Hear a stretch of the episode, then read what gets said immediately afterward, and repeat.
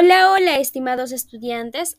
En este nuevo episodio les traigo una pequeña narración de un mito muy interesante, que seguro les va a encantar. Pero antes, debemos de recordar nuestras reglas que son muy importantes. La primera, debemos estar muy atentos. La segunda es imaginarnos siendo nosotros los personajes del mito. Ahora sí, Vamos a disfrutar de este hermoso mito peruano.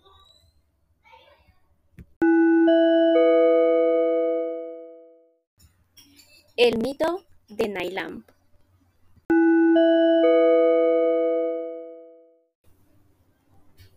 Dicen los pobladores de Lambayeque que en tiempos muy antiguos, que no saben en qué año fue, vino al Perú una gran flota de balsas, un señor de mucho valor y prestigio llamado Nailam y trajo consigo una gran cantidad de gente.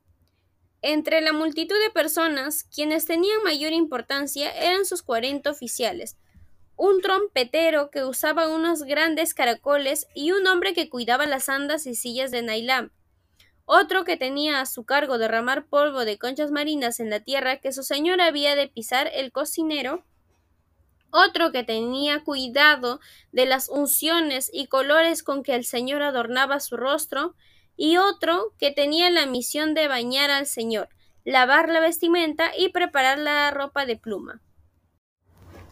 También vino un príncipe llamado Yapchilulí, quien había sido enriquecido por su señor debido a su gran destreza en la elaboración de ropas de plumería y con esta gente venían infinitos oficiales y hombres de cuentas. Este señor Nailamp vino a tomar la tierra alrededor del río Faquisyanga, hoy conocido como río Lambayeque, y luego de haber dejado allí sus balsas, se adentró en la tierra con deseos de asentarse en ella. Avanzaron media legua y en ese punto Nailamp y sus súbitos decidieron construir unos palacios donde poder vivir. También crearon un ídolo con el rostro de su señor Nailam, el cual era labrado en una piedra verde y se llamó Yampayek, que quiere decir figura y estatua de Nailam, en un lugar llamado Chok. Luego de vivir muchos años de paz, le vino el tiempo de muerte al señor Nailam.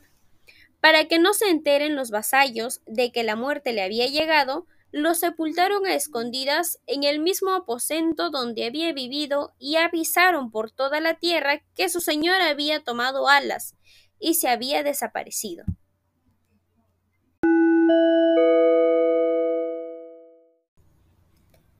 Recuerda que la narración de este bello mito peruano está incompleto.